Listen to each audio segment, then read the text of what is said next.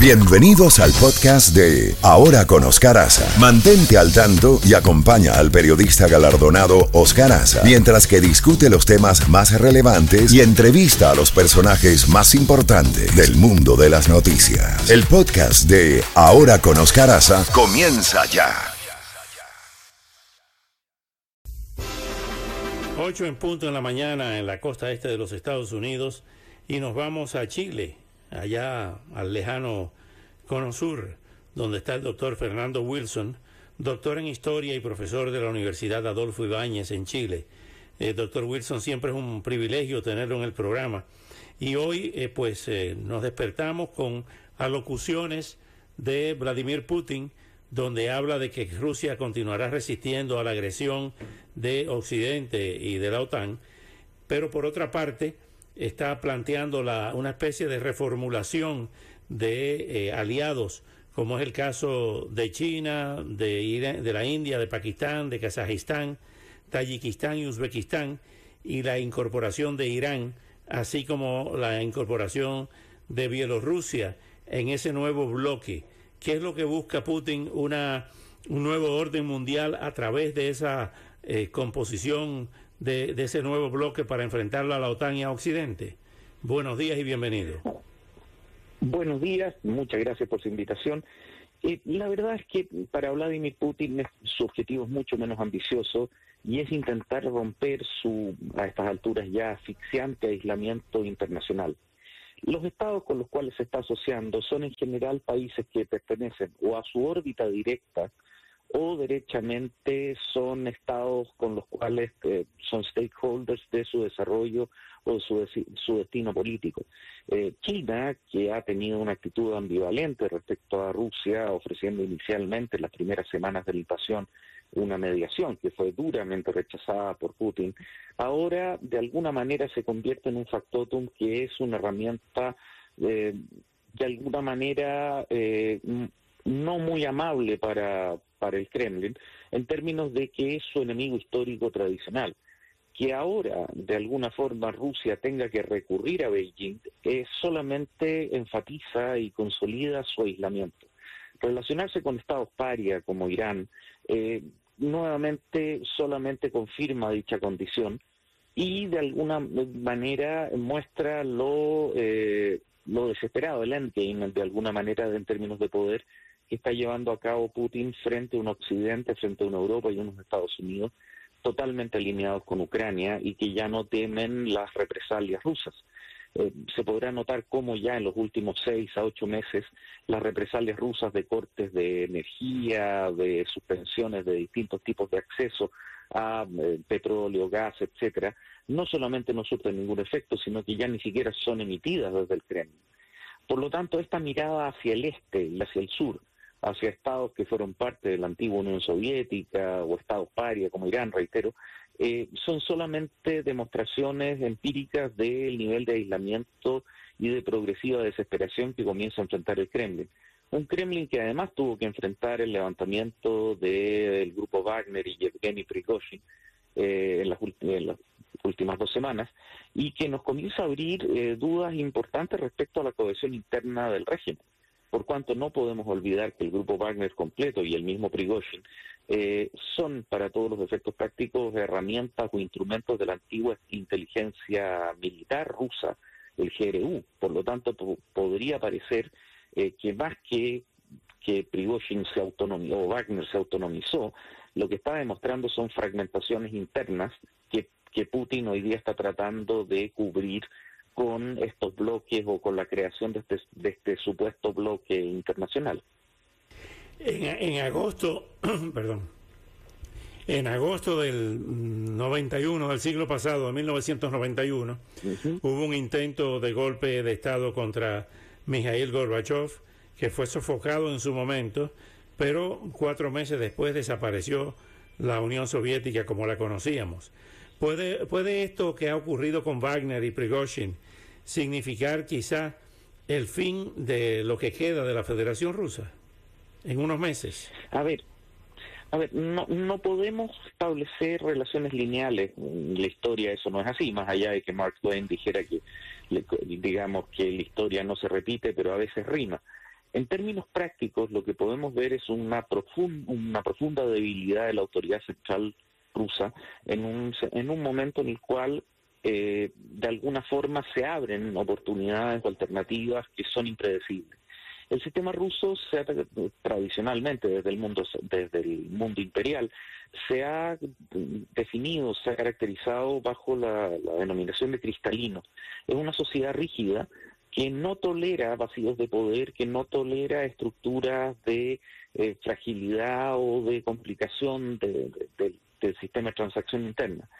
Dentro de un sistema así, indudablemente que la debilidad que Putin demostró durante hace dos semanas, digamos, durante el levantamiento de Wagner, eh, puede alentar a actores, tanto regionales, digamos, particularmente en el este, como grupos ultranacionalistas dentro de la propia, del propio Moscú, San Petersburgo, las ciudades de la Rusia europea, eh, a intentar levantarse. Algunos ven la oportunidad de construir su propio proyecto, otros ven la oportunidad de reemplazar a un liderazgo que comienza a percibirse como fallido. En una combinación de ambas circunstancias, ciertamente el sistema se vuelve cada vez más difícil, cada vez más complicado y eh, de alguna manera las posibilidades son infinitas, digamos, son, puede ocurrir cualquier cosa. Pero hay que tener cuidado en términos de que, de la misma forma que nosotros podemos sacar esta lectura, los sectores ultranacionalistas rusos y el propio Putin también por lo tanto, no es descartable que estén tomando todo tipo de medidas para evitar precisamente un desarrollo como el golpe del 91. Hablando de otros escenarios, lo que hemos estado viendo en Francia eh, en los últimos días han sido verdaderamente un estado eh, de, violencia extrema. Eh, se ha hablado de grupos árabes, chechenos, sirios, que se encuentran participando en esas protestas, en esas demostraciones. Es harto sabido que en el sur de, Francia prácticamente la población eh, de migrantes del norte de, África y del Medio Oriente se ha, em, aumentado de manera exponencial. En ese escenario se puede descartar la participación eh, de, Putin y de, y de para desestabilizar a los países que forman parte de la OTAN y que se le han opuesto en el tema de la guerra de Ucrania? A ver, tiendo a creer, perdón, tiendo a creer que cualquier eh, aprovechamiento o uso por parte de Putin y de, de la Federación Rusa o de órganos de seguridad rusos en ese tipo de violencia tendría que ser o sería más bien de carácter oportunista y marginal. Francia enfrenta un problema de asimilación política de sus minorías étnicas africanas eh, que ya tiene décadas de duración. Recordemos la eh, violencia extrema que se desarrolló durante más de una semana en el año 2005, que culminó con la destrucción de más de 20.000 vehículos, automóviles que fueron quemados en las calles, etcétera.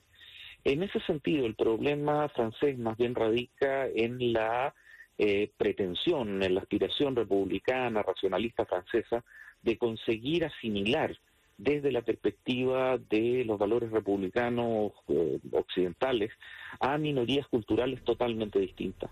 Como el rey Hassan II de Marruecos lo planteó, eh, esa asimilación es muy difícil porque la cosmovisión, las visiones valóricas son demasiado diferentes. Como lo plantearan Samuel Huntington en un texto que a estas alturas es un clásico de 1993, el choque de las civilizaciones y el artículo original publicado en la revista Foreign Affairs, existen diferencias tectónicas entre tres mundos culturales y en ese sentido Occidente, el mundo asiático colectivista y el mundo musulmán tienen cosmovisiones que son muchas veces incompatibles. Eso también lleva a que distintos reportajes franceses de los últimos días muestren cómo una serie de jóvenes que provienen de las distintas culturas del Magreb y del mundo africano eh, y el mundo centroasiático, eh, plantean que ellos tienen la nacionalidad francesa, pero que no se sienten franceses. Y eso representa un quiebre estructural que se vuelve inmanejable. Las primeras generaciones de argelinos y marroquíes que llegaron, sobre todo después de la guerra, para compensar los problemas de falta de mano de obra, para las enormes tareas de reconstrucción europea, eh, fue, no solamente fueron bienvenidos, sino que además la misma, ellos mismos veían a Francia con ojos deslumbrados, digamos, y querían asimilarse. Hoy día, por el contrario, en, una Europa y en una Francia multicultural, eh, los bolsones culturales africanos, magrebíes, se sienten eh, perseguidos, eh, desplazados y en muchos casos reivindican una visión valórica que no es compatible con la visión republicana francesa. Eh, este debate ya se ha dado con anterioridad cuando, por ejemplo, en Francia hubo debate respecto a los horarios de uso de piscinas, por cuanto mujeres musulmanas tradicionales no querían compartir piscina con eh, hombres. Eh, también se dio con el tema de los listados de comida de los colegios, digamos, cuando de las escuelas cuando exigían que se sacara el cerdo de la, del menú, eh, y más recientemente hubo un escándalo importante, hace cuatro o cinco años atrás, cuando se prohibió el uso del velo o se trató de manera recíproca de que se eh, prohibiera cualquier tipo de manifestación cristiana en eh, distintas escuelas o distintas instituciones educacionales francesas. Por lo tanto, esta tensión tiene ya un periodo, un proceso largo de desarrollo y se repite lamentablemente en otros países europeos. El caso danés, donde se ha limitado la cantidad de migrantes que pueden vivir por cuadra, por manzana de las distintas ciudades danesas, eh, los problemas que ha enfrentado Suecia en las últimas semanas, en los últimos meses y años, por precisamente la misma situación, el caso alemán con la migración turca y la migración siria e iraquí.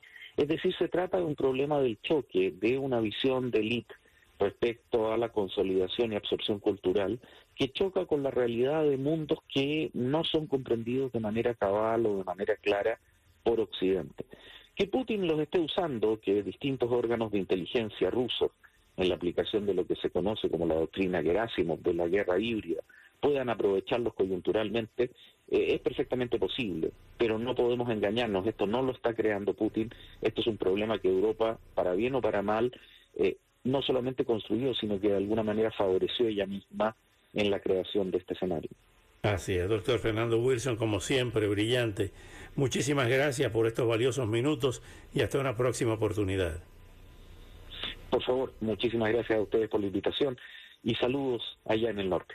No, bueno, gracias. El doctor Fernando Wilson, doctor en historia, profesor de la Universidad Adolfo Ibáñez en Chile.